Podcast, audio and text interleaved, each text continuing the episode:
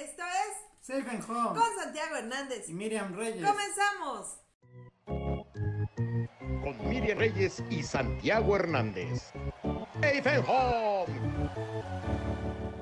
Amigos, muy buenas noches y gracias por acompañarnos en un programa más de Safe and Home y gracias por permitirnos entrar hasta la privacidad de sus hogares, en sus teléfonos móviles, tabletas y pues estar ahí cerquita de ustedes. Santiago, muy buenas noches. Buenas noches, Miriam. Un saludo a toda la gente que nos acompaña como cada semana. Ya nuestro Safe and Home número 47. Y gracias a Es Tiempo de Béisbol por el espacio. Y pues ya listos para hablar de lo más reciente en el mundo del béisbol.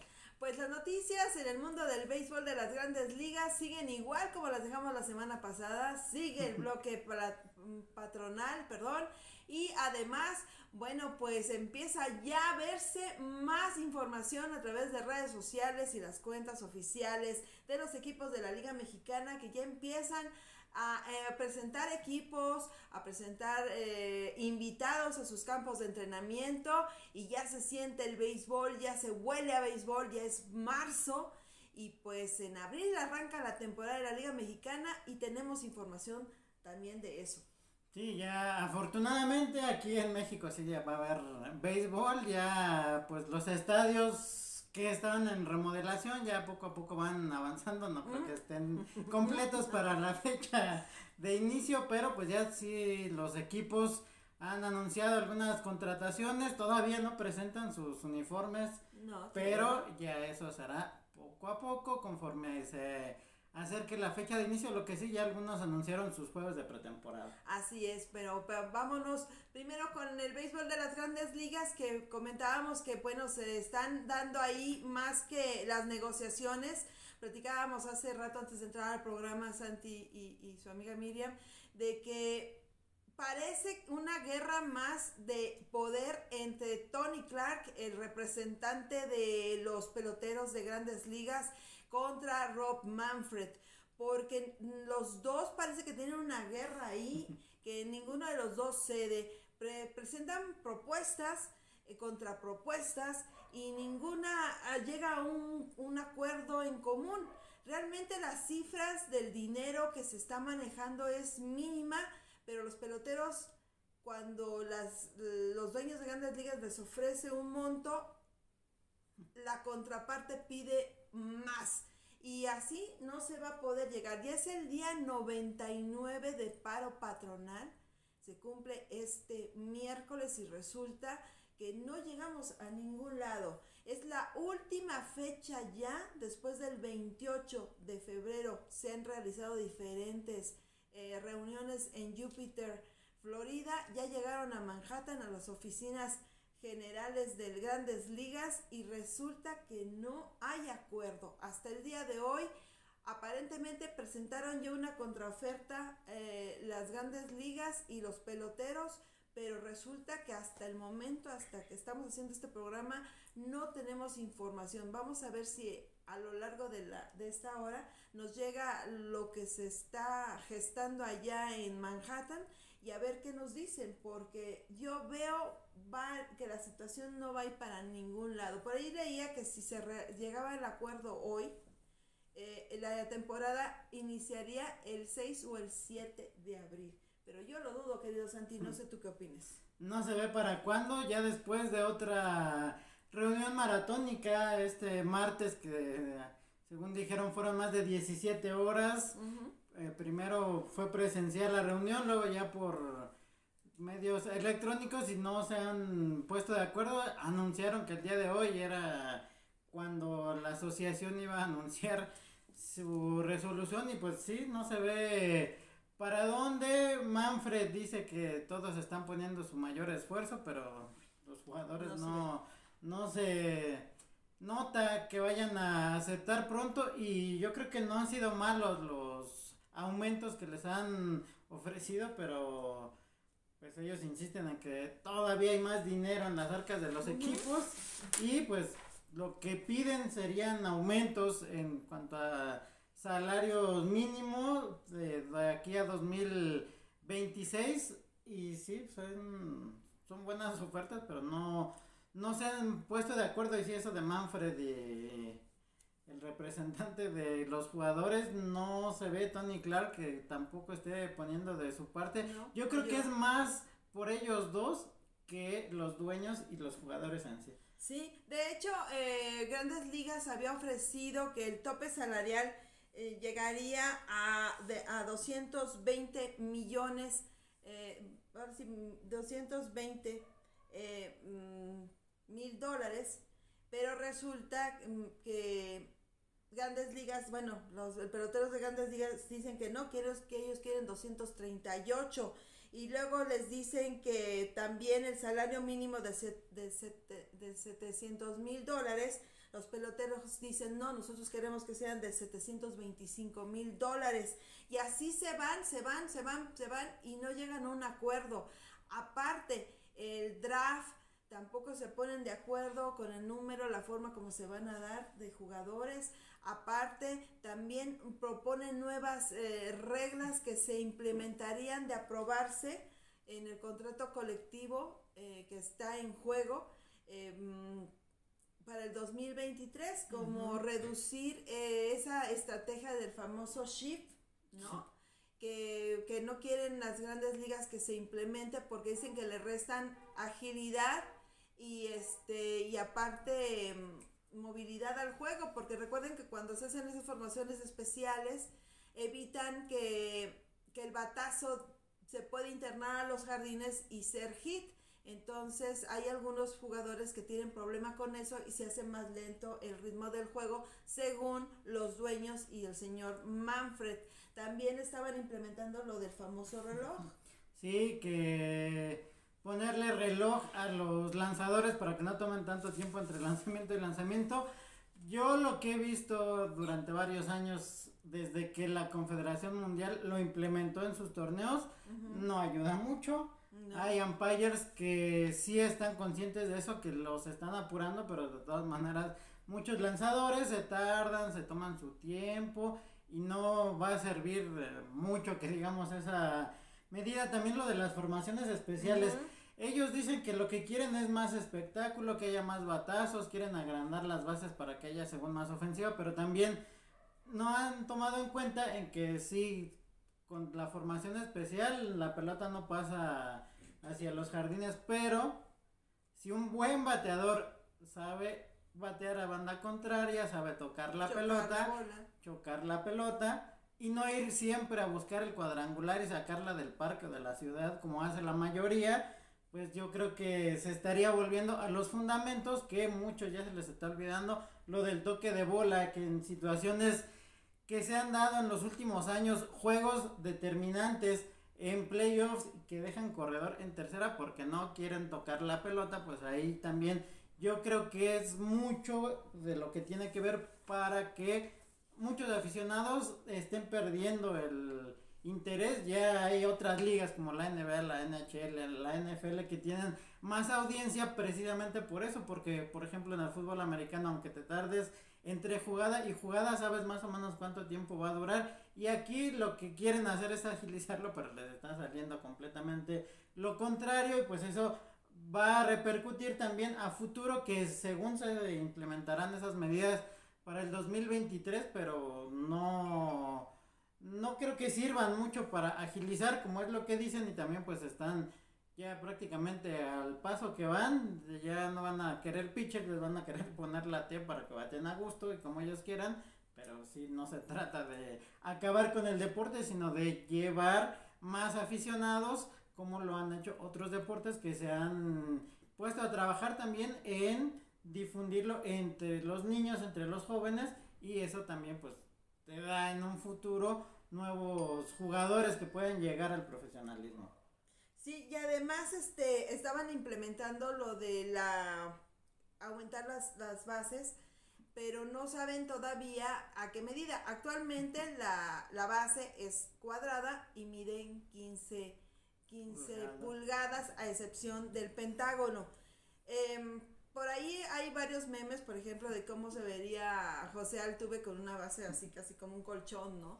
Pero de, broma y broma, pues la verdad la gente está muy molesta porque, como dice Santiago, ¿de qué manera beneficia esto? Dicen que para que pueda correr mejor el, el, así que el corredor y que no haya este esos pisotones o cosas así, pero realmente no creo que ayude mucho.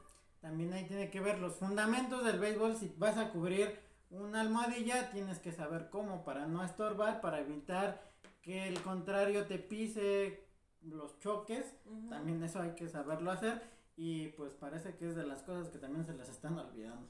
Pues sí, y pues mientras tanto, eh, hace unas, unas horas, este, pues se volvieron a dar estas contraofertas. Se está estudiando a ver si se puede llegar a un acuerdo. Sí, ya tenemos 99 días de no llegar a un acuerdo. Que no tuvieron la tranquilidad de meses desde que desde diciembre sentarse a platicar. Lo están haciendo en los últimos días de, de que que ya está, ahorita estaríamos en Spring Training. Hay varios peloteros que se están reuniendo en Arizona, en Florida, por independientemente, y traen el uniforme, traen el uniforme puesto, pero lo están haciendo ellos en campos que no son de, de los equipos, sino que lo están haciendo para, para estar en forma si es que se llega a un acuerdo y empezar la temporada inmediatamente de preparación corta porque el 31 de, era para el 31 de marzo la inauguración, pero si se llegara a un acuerdo hoy, se estaría hablando de la inauguración el día 6 o 7 de abril, porque se suspendieron las primeras dos series inaugurales. Esperemos que tengamos buenas noticias las próximas semanas, pero honestamente como están las cosas, se me hace que no. Es el segundo paro patronal más largo en la historia de las grandes ligas. Y no veo yo por ambas partes que los altos dirigentes se pongan de acuerdo. Como que ahí hay algo, es algo ya más personal que a nivel colectivo porque yo veo a un Robert Manfred que está demasiado ensimismado, empecinado en que se deben de hacer las cosas como ellos dicen.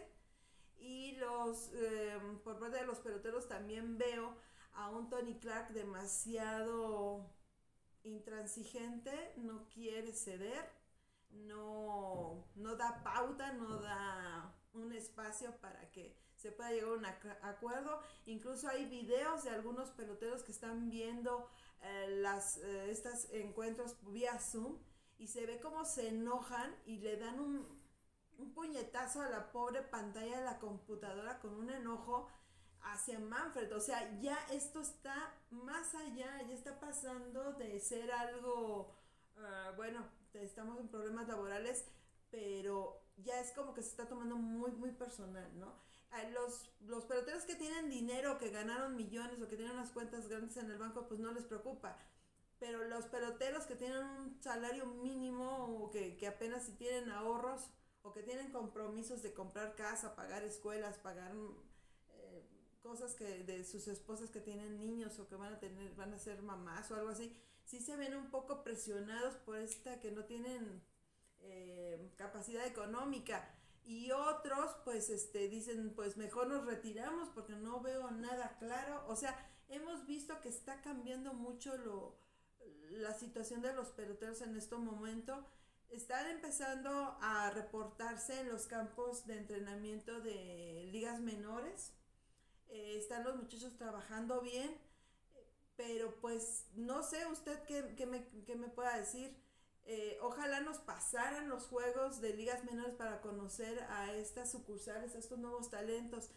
Pero también mm, sería premiar a grandes ligas este, eh, de que no están haciendo su trabajo. Por ahí decían que si querías, este, eh, no sé, presionar a grandes ligas que canceles tu, tus suscripciones, ¿no? Que están muy caras, están muy caras por lo pronto yo, yo ya no la tengo, desde hace como dos años que ya no la he podido comprar porque subió mucho de precio, pero sí es difícil, o sea, podemos consumir el béisbol de ligas menores, sí, pero tampoco vamos a premiar a grandes ligas porque están de verdad muy intransigentes y creo que esto va para largo. Sí, a final de cuentas fueron los dueños quienes pusieron ahí a Rob Manfred para que velara por los intereses de los clubes y de los jugadores con los cambios que ha querido implementar porque no se los han autorizado todos y los que han anunciado hasta el momento pues no se ve. Y más eso yo creo que como siente que tiene el poder no va a ceder tan fácilmente. Y tomando en cuenta lo que él mismo había dicho la semana pasada que para que los jugadores estén en óptimas condiciones tienen que ser por lo menos cuatro semanas de pretemporada y se van a ir retrasando retrasando pues no. Aparte de que van a perder millones por toda la gente que sí les va a hacer caso, no lo dudo, en cancelar sus suscripciones y lo que van a dejar de percibir en el estadio, los empleos directos, que por cierto ya también anunciaron que van a crear un fondo para ayudar a los trabajadores tanto en Florida como en Arizona en los campos de entrenamiento, pues un millón de dólares para lo que tienen para repartirlo entre toda esta gente, pues no sé si sea mucho o poco, pero sí es buena idea. Lástima la causa por la que lo están haciendo, porque si las cosas fueran normales ya estarían trabajando, recibiendo su sueldo como cada año y pues ya hasta están planeando, anunciaron ayer que iban a hacer otro fondo para ya la gente de los equipos en los estadios de cada uno porque no hay fecha para cuándo y seguimos en espera. Y lo del salario mínimo que pide el aumento, la asociación de peloteros ya les ofrecieron 700 mil para este año, ellos dicen que quieren que suba a 715 para el 2023, 730 en 2024, 750 en 2025 y 770 en 2026, que probablemente sí tendrían la manera de pagarles, pero pues no no sé, los dueños que... No, no quieren, porque de hecho eh, eh, los peloteros quieren un fondo eh, de ayuda para este año de 80 millones de dólares, pero les dicen los dueños, no, te voy a dar 30, no te puedo dar 80, y ahí empiezan, o sea, la diferencia sí es grande. Es cierto, le llega mucho dinero a, a los estadios y todo eso, pero estamos saliendo de una pandemia. Apenas el año pasado regresaron a las personas a a ver el espectáculo, a entrar a ver a la venta de, comida, de souvenirs, jerseys, gorras, todo eso. Pues sí, pero ha, sido muy difícil. Ahora también pues estamos viendo a los, a los trabajadores que son de mantenimiento, a los que están este, en oficinas, a los que están en sucursales. O sea, es un mundo de gente que tuvieron que despedir durante, durante pandemia para poder cubrir gastos y ellos también ahorita no están percibiendo nada. Es muy difícil la situación, pero bueno, ahí está, eso es lo que nos está dejando el segundo bloque más grande patronal en la historia de grandes ligas y a cruzar los dedos y a ver qué nos pasa. Pero mientras tanto, pues las cosas se están dando ya en la Liga Mexicana de Béisbol y pues pues va en viento en popa. Pero antes de entrar a la Liga Mexicana de Béisbol, Ayer pues recibimos ya la información oficial o se hizo oficial después de que hace unos meses lo comentara el mismo expresidente de la Liga Mexicana de, Pacífico, Omar Canizares, que dejaba la presidencia, pues se hizo realidad, querido Santiago. Sí, ayer en la primera asamblea de este año de los dueños de la Liga Mexicana del Pacífico, se anuncia que Omar Canizales después de 10 años deja el cargo, se cumplieron todas las metas que se habían propuesto, los dueños están contentos. Por ese lado, todavía no hay nombre de quién pueda ser el posible sustituto, pero pues sí, Omar Canizales en los años que estuvo sí se notó el crecimiento de la liga, simplemente desde ese 2008 en el que todavía las transmisiones se hacían por la televisora local de cada plaza que era muy difícil acá en el centro del país tener información, poder ver algún juego o siquiera un resumen de lo que estaba pasando a cómo terminaron. Ahora, que yo creo que pues de los pocos puntos que se le podrían criticar en el trabajo a Marc Canizales, pues ese último contrato que hicieron de exclusividad en el que ni los jugadores podían compartir su trabajo, porque a final de cuentas ellos también necesitan compartirlo, promocionarse. Sí, venderse. Ajá, y que no les dieran esa oportunidad. Y bueno, ya Omar Canizales este cargo lo tomó desde el 8 de mayo del 2009 y pues sí se notaron avances en cuanto a los estadios, la remodelación, hubo estadios nuevos, hubo dos franquicias, la de los algoneros que desaparecieron después, volvió al circuito, la llegada de los charros de Jalisco, los sultanes de Monterrey que se unieron también al béisbol invernal. el aumento en el público que asistía a los estadios, que sí fueron más de 2.300.000 asistentes por temporada, el número de patrocinios también que consiguió y pues sobre todo la unión de los dueños para tomar las decisiones y los contratos televisivos además de que ya hablando en cuanto a lo deportivo durante su gestión se lograron cuatro campeonatos en serie del Caribe que fue en Obregón de los Yaquis en 2011 2013 Hermosillo en 2014 y Mazatlán en el 2016 y también pues las series que se organizaron en México, desde Hermosillo en el 2003, en Culiacán 2017, Jalisco 2018, la pasada en Mazatlán y se llegó a los acuerdos para que en Mexicali y en Hermosillo sean las próximas sedes, que también pues eso lo, lo trabajó él, lo que decíamos de las transmisiones que ya no solamente son a nivel nacional, sino también internacional, lo que se hizo, las temporadas que se estuvo transmitiendo que se podía contratar el paquete para verlo por internet y pues también el aumento en cuanto a los ingresos. Dice la liga que fue de más del 650% lo que aumentaron los ingresos de la oficina de la Liga Mexicana del Pacífico en la gestión de Omar Canizales. Hizo grandes cosas a través de casi 13 años estando al frente de la Liga Mexicana del Pacífico. Eh, consiguió varios patrocinadores, eh, cada temporada tenía diferente patrocinador en nombre, pero todavía como que les faltó hacerla más global. Eh, la querían hacer muy, muy, muy regional, a pesar de que tenían todo, tenían todo para hacerla un boom internacional, pues había muchas restricciones y sobre todo este último contrato con esa televisora que, solamente podías ver los partidos a través de, bueno, los juegos a través de, ellos, no podías compartir imágenes, no podías compartir videos, pues se queda, un gran proyecto vuelve a quedarse minimizado. ¿Qué te cuesta poderlo compartir, venderlo, hacerte grande, eh, arriesgar? No, que los derechos, que, que cerramos cuentas, que cerramos esto, que te vetamos. Todo eso, y él lo defendió, y eso es lo que le costó ahora tal vez la presidencia.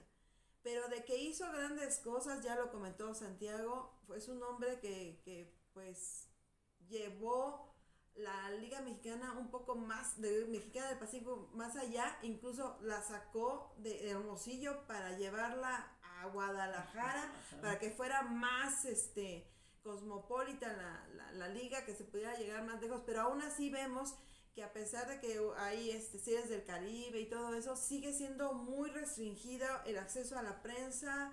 Eh, les falta todavía que si hacen conexión en Guadalajara o México, eh, convocar a prensa para despedir al contingente que va a la serie del Caribe. O sea, todavía les falta mucha, muchas cosas por hacer, pero él intentó, tuvo un gran equipo detrás de él, había gente amiga, gente enemiga, pero pues ahí está.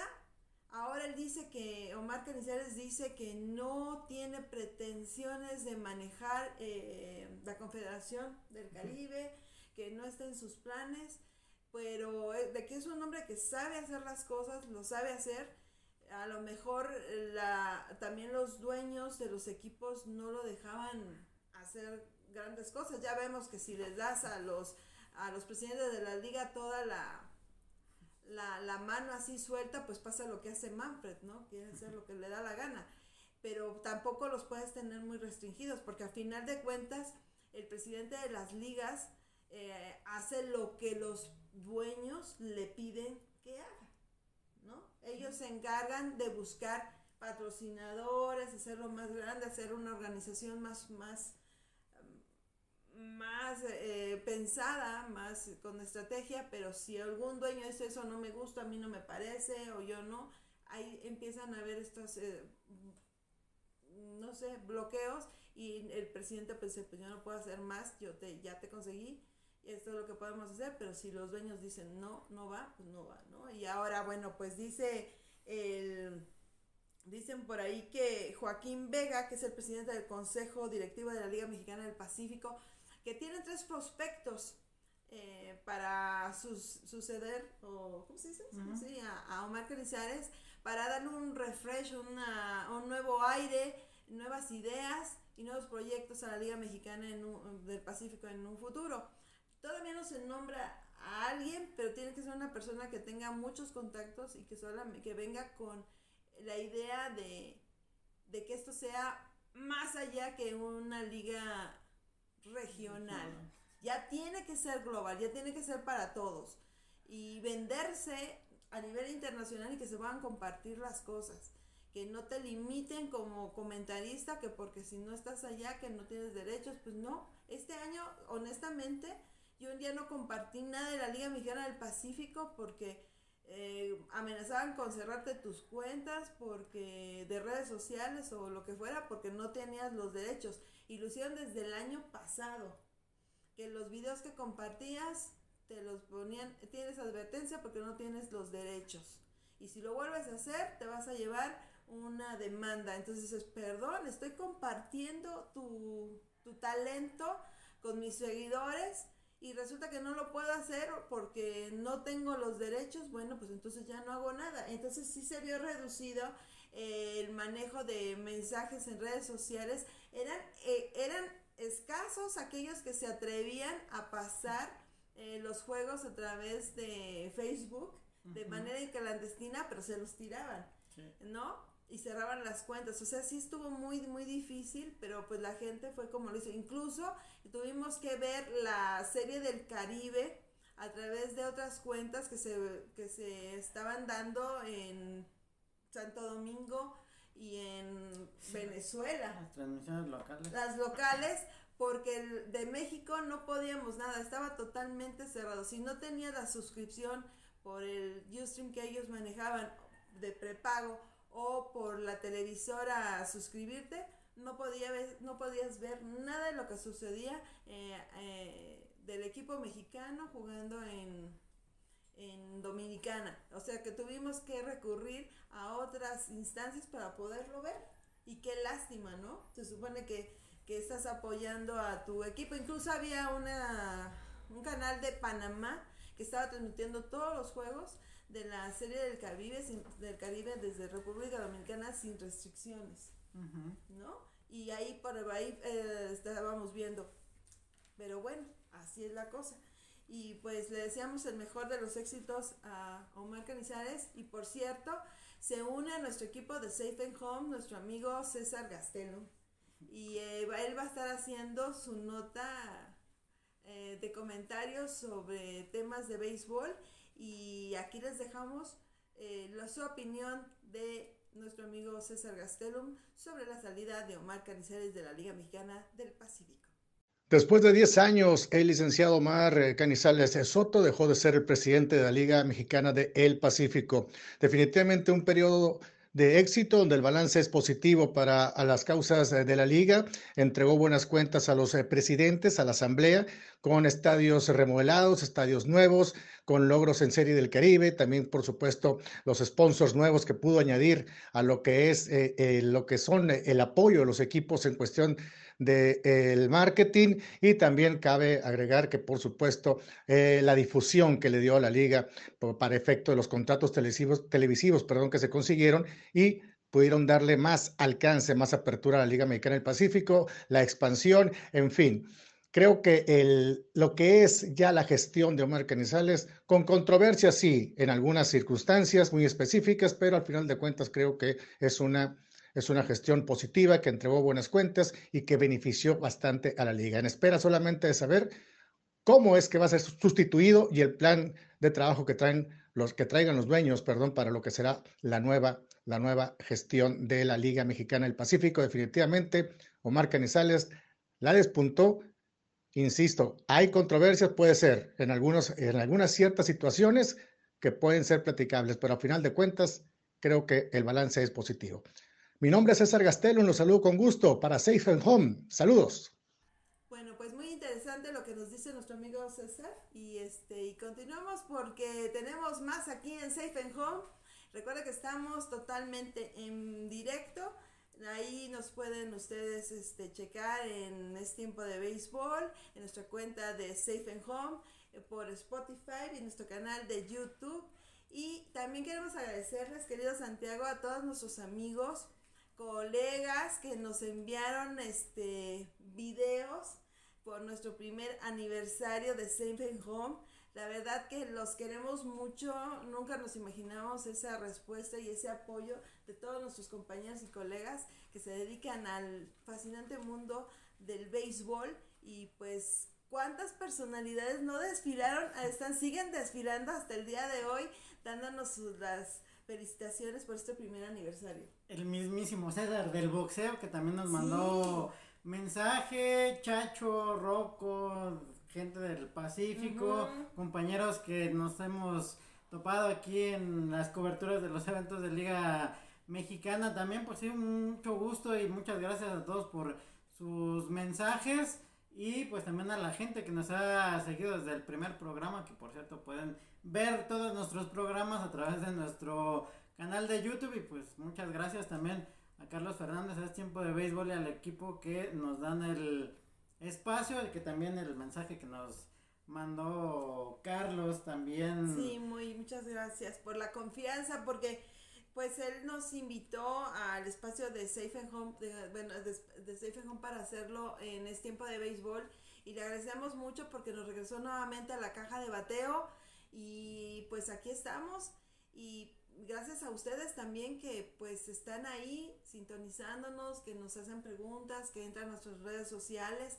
Y, y agradecemos muchísimo a todos ustedes. Y a mí me llamó mucho la atención de Julio César Chávez que nos manda el, mensaje, Eric Rodríguez, Chato López, Nancy Arreola, em, Caro García, nuestros amigos de uh, Safe de este de 90 pies, bueno, Ariadna, no tanta gente tan linda y muchos amigos de Fox Sports, Ernesto de Valle, Roger, Roger Acosta, bueno, de verdad estoy impresionada de que todavía nos sigue llegando, incluso nos llegó también de la Lisa Valenzuela, esta chica de séptima entrada, que también es una promesa, ya casi una realidad en este de la crónica del béisbol, ya han andado cubriendo eh, el béisbol de las grandes ligas el año pasado, andaba por allá, y la verdad es que nos da mucho gusto que se sumen y que así de unidos estemos todos los que hacemos eh, programas de béisbol en México. Sí, también Paola Ríos. Paola Ríos. Veracruz, Lupita Ojeda de Oaxaca y a todos los que nos enviaron mensajes que también pues por ahí apareció César Gastelum que ya nos va a estar mandando sus notas y pues gracias a todos ellos por acompañarnos en este primer aniversario. Así es, y una noticia bomba que se dio la semana pasada fue que llega, ya lo había dicho Santiago, eh, que estaba por eh, llegar el mechón Sergio Romo y mira que mira que lo acababas tú de decir y a la mañana siguiente del programa que lo habíamos hecho ya estaba anunciada su firma de Sergio Romo con acereros, sí, acereros Monclova. Qué bárbaros. Sí, que le han, yo creo, en los últimos cinco años, un poquito más, son los acereros de los equipos que más han invertido en traer jugadores, que han traído jugadores de grandes ligas. Bartolo Colón, que el año pasado lo vimos debutar y que también fue pieza importante. También ahora con Sergio Romo, que se agrega, que Sergio también, pues ya se le había terminado su contrato en grandes ligas, andaba buscando equipo y ahora aprovechando que no se han puesto de acuerdo, pues se le acerca a la gente de acereros que sigue siendo como cada temporada uno de los que arman un equipo muy fuerte, contendiente, sin duda lo vamos a ver en los playoffs en esta temporada y pues ya también el Mechón ya debutó hace unos años con Charros de Jalisco en el invierno y ahora lo podremos ver en los parques de Liga Mexicana con acereros de Monclova que yo creo que le va a dar todavía mucho más fuerza y profundidad a su bullpen. No, y nos comentaba nuestro amigo Emanuel Rustrián, que es gerente deportivo de los acereros de Monclova, que fue el que nos mandó también una felicitación al programa, por cierto. Eh, él nos compartió una foto de, de Sergio Romo. Dice, es que tenemos el minicamp a reventar. Ellos iniciaron muy pronto y decía que pues andaban exactamente la semana pasada pues con la firma de Romo, pues los medios, todo, todo mundo estaba ahí presente y pues nuevamente la cartera del licenciado Benavides, está abierta y pues se ve un, equipo, mm, como ahí decía Larisa Valenzuela, que mandó un, un, abrazo, es que los aceleros de Monclova son el, el, mini MLB en, la Liga Mexicana de Béisbol, es que de verdad hay mucho billete ahí, mucha inversión y esperemos que les vaya bien, están trabajando fuerte para lograr que este año sea nuevamente de los aceleros de Monclova, ya que ellos, bueno, habían tenido una, una, racha de no ser campeones, o sea, no habían conseguido ser campeones. Cuando lo logran, se viene la pandemia, o sea que les duró un poquito el gusto de más de ser campeones de la Liga Mexicana de Béisbol. Y ahora, bueno, quieren regresar y además van a tener su juego de estrellas, van a estar ellos, este, va a haber muchas cosas allá en Monclova y pues la gente está muy contenta y hay mucha expectación por ver a, Sergio Romo porque ya ven que estuvo con San Francisco, con Dodgers, los Rice, los Marlins, los Twins, los Atléticos de Oakland. Eh, es un hombre que pues desde abajo se, se ha ido subiendo, haciendo un nombre, haciendo una figura, siendo un atleta y un ejemplo mexicoamericano. Él no se, él no se se va de un lado de la bandera ni del otro, él está aquí con nosotros y va a ser interesante verlo eh, porque todavía está en, plenitud. ¿No? Y este, mientras se arreglan los contratos y las cosas en grandes ligas, pues dice, bueno, pues él se viene a tomar su, su cervecita de este lado, no su tacita de café, se viene a tomar su cervecita de este lado y va a ser impresionante verlo. Y más que nada que eh, pues ahora que vengan los, las series de, de, pretemporada ya en el norte, pues si usted tiene la oportunidad lo va a ver en estos eh, serios, en estas series de entrenamiento, ¿no? Pues ahí está la noticia bomba de los aceros de Monclova a tener a ese super cerrador que es eh, Sergio Roma. Y también llegó ya el japonés a los... Ajá, a los Diablos Rojos de México. Sí, Tomo Tosaka, que ya lo habíamos visto jugar en México, en la Liga Mexicana del Pacífico que muchos se sorprendieron cuando anunciaron los Diablos la salida de Carlos Figueroa, que era el jardinero central que se había adueñado ya en las últimas temporadas. Anuncian la contratación de Tomo, que no es un bateador de poder, pero sí hace buenos contactos y jugando en Ciudad de México yo creo que le va a ayudar bastante también, aparte de que es muy buen fildeador muy rápido, no comete tantos errores a la hora de correr las bases, que es lo que le había pasado a Diablos en los últimos años. Y pues ahora trayendo a un japonés que ya tenía rato que no había japoneses en Diablos, ya bastantes años, pues a ver, esperemos que funcione bien porque también Diablos desde el 2020 cuando ya habían anunciado que iba a estar Sergio Margastelum de manager y los cambios que tuvieron que hacer para ajustar su presupuesto. El 2021 que le estuvieron batallando, pero llegaron a los playoffs que no duraron mucho, pero pues sí, ya es lo que se espera. Y Otto, eh, Otosaka, pues sí, es un muy buen jugador, disciplinado y pues esperemos que le funcione bien a la escuadra escarlata. Pues sí, también otro, otro jugador que nos va a causar expectación verlo, porque él ya estuvo jugando en la Liga Mexicana del Pacífico precisamente con los Yaquis de Ciudad Obregón. Y eh, es, fue muy bien aceptado allá por la tribu.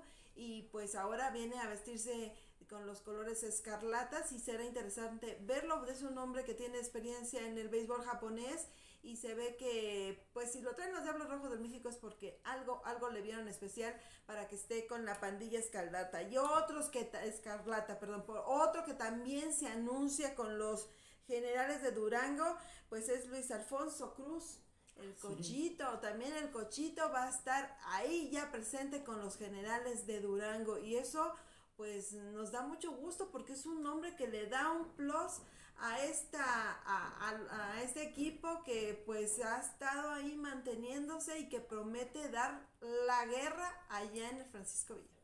Sí, que fue uno de los jugadores importantes que mucha gente lo seguía cuando estuvo con los Yankees en grandes ligas, que ya también estuvo en el béisbol oriental y con los Toros de Tijuana, que fue pieza fundamental a la defensiva. Sabemos que puede cubrir segunda, tercera short, pero los generales lo anuncian como su tercera base, que también generales de Durango no se habla mucho, pero así poco a poco han ido armando buen equipo desde que ellos entraron a la liga sin tal vez el gran presupuesto, pero sí han hecho buenas contrataciones, han dado pelea y ahora con el Cochito Cruz, pues yo creo que va a ser un equipo más sólido sobre todo porque no es nada más un muy buen defensivo con experiencia, sino también buen bat de esos que hacen buenos contactos en momentos importantes y que por algo los Toros de Tijuana lo mantenían prácticamente toda la temporada en su lineup.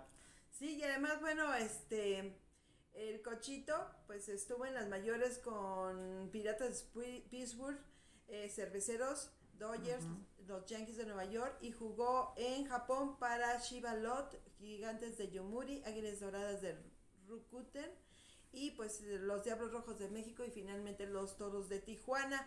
Y va a ser realmente impresionante verlo porque eh, todavía todavía tienen calidad, todavía tienen esa chispa y pues si no se les ha dado la oportunidad de regresar al mejor béisbol del mundo o a Japón, todavía podemos ver eh, grandes destellos que tiene el Cochito Cruz y además que es, es una personalidad, lo, nosotros lo conocemos, es de muy fácil trato a pesar de la gran estrella que es, es una persona muy accesible y sobre todo muy comprometido con la niñez mexicana, lo hemos visto también que pues ha sido invitado en algunas veces para inaugurar las series eh, bueno, las mm, temporadas de ligas infantiles, como la Olmeca, y estuvimos platicando con él hace, hace un par de años, creo, y, y lo hemos visto trabajar y, y, eso es lo que me gusta de esta gente que a pesar de que son unas superestrellas son muy accesibles no solamente con medios sino con la gente normal y eso vale por mucho y otro que regresa regresa con los melenudos un ídolo, un ídolo y cerrador de lujo, César Valdés. Sí, que ya estuvo también en grandes ligas y que ha sido una pieza clave en las últimas temporadas donde los Leones de Yucatán han estado peleando, ya cuántos años llevan llegando cada temporada a los playoffs. Y sí, además de que es uno de los jugadores muy efectivos que donde lo ponga en relevo intermedio o cerrador, que es su principal función, siempre cumple. Y también que los aficionados lo quieren mucho, lo siguen bastante allá en Yucatán y eso también ha ayudado a que los Leones tengan un buen conjunto en el vestidor y eso se ve reflejado en la tribuna también con el apoyo que le dan sus aficionados. Y pues sí, que muchos pedían que regresara, ahí está, ya se los cumplió la dirección. Sí, y además pues él sigue activo porque estuvo tomándose allá sus, creo que un par de años estuvo en grandes ligas y luego bueno, ahorita pues hay receso y, regresa a México, pero tuvo un gran año eh, invernal, estuvo con los Tigres de Licey, eh, en Dominicana ganó la triple corona de picheo Además fue nombrado el jugador más valioso y año convirtiéndose en apenas el segundo dominicano en alcanzar la hazaña tras sumar cinco triunfos en ocho aperturas, promedio de efectividad de 1.58 con 46 ponches en 45.2 entradas. Además, bueno, pues la afición de los melenudos están contentos porque pues ya van a tener que mejor que cuando vas ganando y quieres mantener esa ventaja en juegos muy apretados, tener a alguien que venga un, dos, tres y vámonos como lo hacía Mariano Rivera. Y ya mira, teniendo a un cerrador que te ponga el juego en la congeladora, yo creo que eso te da como aficionado un gran respiro y está en su mejor momento.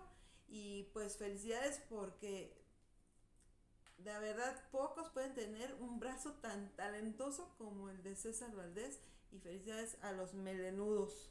Sí, que Leones de Yucatán le ha invertido también bastante. Yo creo que como lo ha hecho Acereros de Monclova en la zona norte, en el sur, son los Leones de le Yucatán. Los arellanos le enviendan mucho dinero. Sí, ¿eh? y que pues hace algunas temporadas tenían a los algodoneros en el norte, que de ahí mucha gente no le gustaba que los mejores jugadores se los llevaban a Leones, ya no están ellos a cargo de algodoneros, pero el equipo que armaron han mantenido la base en Yucatán y pues eh, ha hecho un muy buen equipo contendiente, campeón en el 2018 y una de las partes importantes es que han armado un staff muy confiable que tienen lanzadores que te pueden abrir un juego fácil lanzar 6, 7 entradas y ya que el relevo sea confiable y con César Valdés que prácticamente entraba ya, sabía todo el mundo que se iba a acabar rápido el juego, pues eso también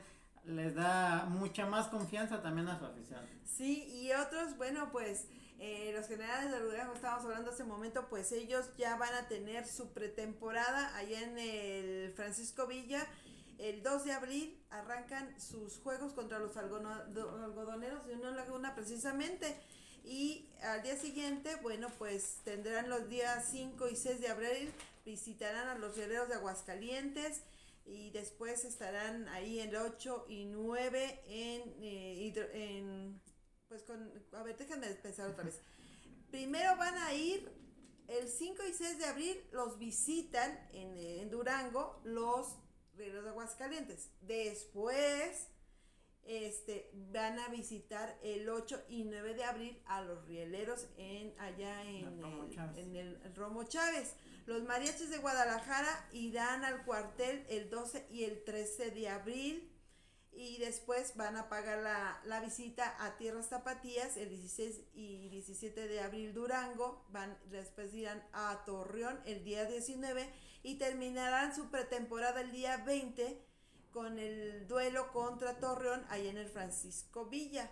Ajá, porque ya van a empezar la preparación, regresar a Durango, porque los generales tendrán acción en la temporada 2022 de la Liga Mexicana del 22 al 24 de abril cuando visiten el horno más grande de México a los aceleros de Monclova y del 26 al 28 de abril ya tendrán su presentación oficial de la temporada 2022 de la Liga Mexicana allá en el Francisco Villa cuando reciban a los zaraperos de Saltillo. O sea que si usted está allá en Monclova, en Durango, en Aguascalientes, pues ya sabe los juegos de preparación que van a tener, juegos de exhibición eh, en este Spring Training chiquito que van a tener allá los eh, estos equipos, vaya y asista. Y otros que también anunciaron su, sus pretemporada, creo que lo van a hacer en Monterrey, son el Águila de Veracruz, ¿no? Sí, ya también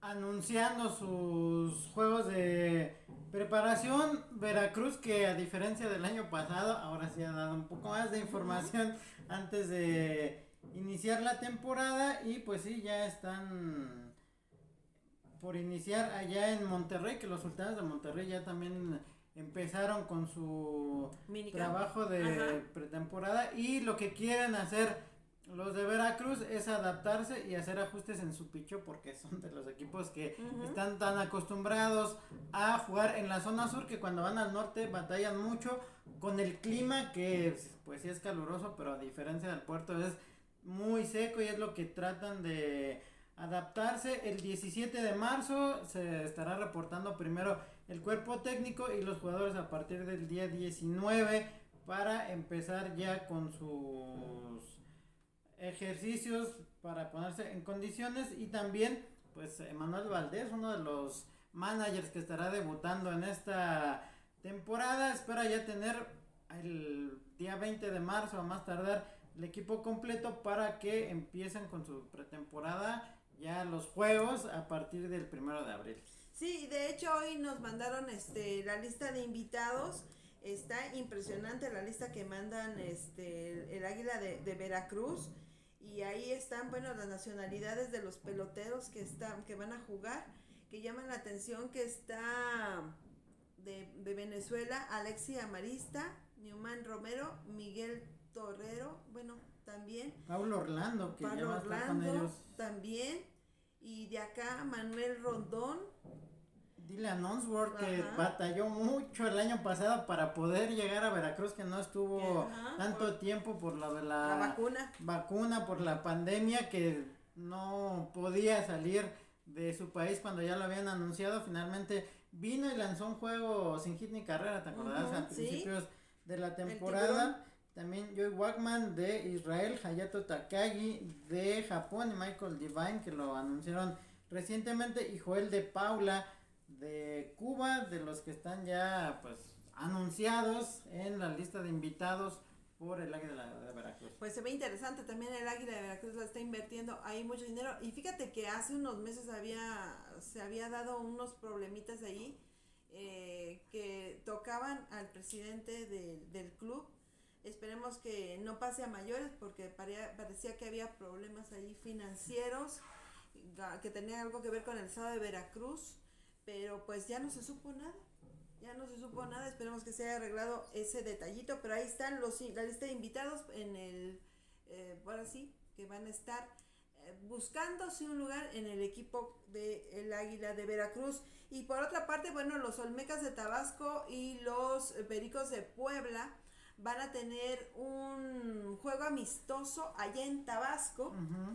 Y este van a ser tres juegos eh, a partir del 3 de bueno, De eh, abril. de abril. Ujú. Eh, pero lo importante de esto es que va a servir no solamente para empezar a prepararse los Pericos de Puebla que están con su early camp eh, y aparte pues Olmecas de Tabasco pues andan tratando de buscar dónde van a jugar mientras este van a hacer este juego amistoso de tres van a ser tres juegos pero el día importante es el 3 de abril porque van a hacerle un homenaje eh, a uno de los eh, pitchers pues o cerradores de lujo más importantes que han tenido en los últimos tiempos tiempos los Olmecas de Tabasco que es Fernando Salas. Sí, Fernando, que fue sorpresa cuando anunció el Meca de Tabasco su llegada, un hombre con experiencia en grandes ligas, que también estuvo con los acereros de Monclova y que en el invierno lo hemos visto varias temporadas con los naranjeros de Hermosillo, un brazo muy confiable también y pues ya en preparación también al Mecas de Tabasco porque hay que recordar que ellos también van a jugar el Interliga. Ellos van a estar en Puebla y también aquí en el Harp mientras encuentran su estadio porque sigue sin haber muchos avances que digamos en cuanto a su estadio temporal y el centenario pues ya ni siquiera ha habido tantas noticias pero qué bueno que también pues Fernando se mantenga activo y con un equipo en el que desde que llegó se le nota cómodo, que la afición lo recibió muy bien y sobre todo que le funcionó a la directiva como tenían planeado. Pues sí, va a estar ahí el homenaje. eh, ahí, si usted está en esta área de Tabasco, eh, pues vaya y ya están en, en lugares de ahí conocidos los boletos para que vayan.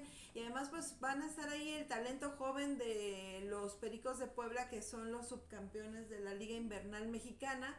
Y pues también estarán los nuevos eh, talentos de los Olmecas de Tabasco, preparación para el torneo de Interliga que se realizará entre la Ciudad de México y la Ciudad de Puebla a partir del mes de El 5 de abril y el- en ese primer juego van a jugar precisamente Olmecas contra Pericos allá en el hermano Cerdán a las 7 de la noche. Sí, y bueno, los toros de Tijuana ya también, eh, a hoy, a partir de hoy ya empezaron sus entrenamientos y pues empezaron a verse ya nombres como Jorge Carrillo, Dean Álvarez, Austin Wins, Felipe Barrera, Phillips Evan, Ricky Álvarez, César Rodríguez, Zach Kirley, José Guadalupe Chávez, Amadeo Zazueta, Agustín Murillo, Víctor Ruiz, Efren Navarro, Adalberto Carrillo, Leandro Castro, Junior Lake, Cristian Zazueta, Félix Pérez y otros más, pues ya están, ellos ya se están reuniendo porque pues del 5 al 15 de abril van a estar precisamente aquí en el Interliga, vamos a tener a los todos de Tijuana, recuerden que también va a estar Oliver Pérez también que ya le dice adiós al béisbol.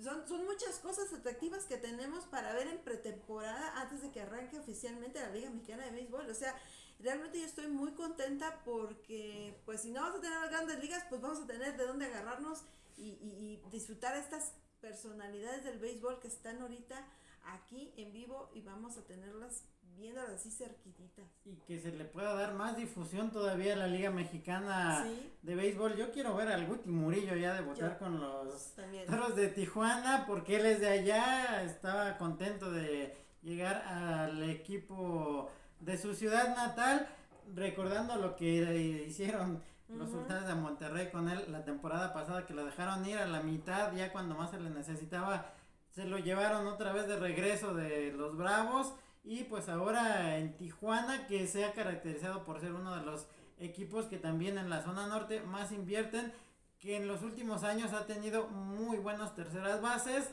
El Cochito Cruz, Oscar Robles entre otros. Y ahora pues ver al Guti Murillo que sigue siendo uno de los mejores terceras bases mexicanos. Yo por eso ya quiero que empiece la temporada. Sí, me, realmente suena muy interesante. Eh, hay varios jugadores de, de, grandes ligas que van a estar aquí debutando, otros este, empezando, los japoneses. Estamos viendo unos generales de Durango que están tratando de, de dar un mayor espectáculo, unos Diablos Rojos del México que se están armando bien.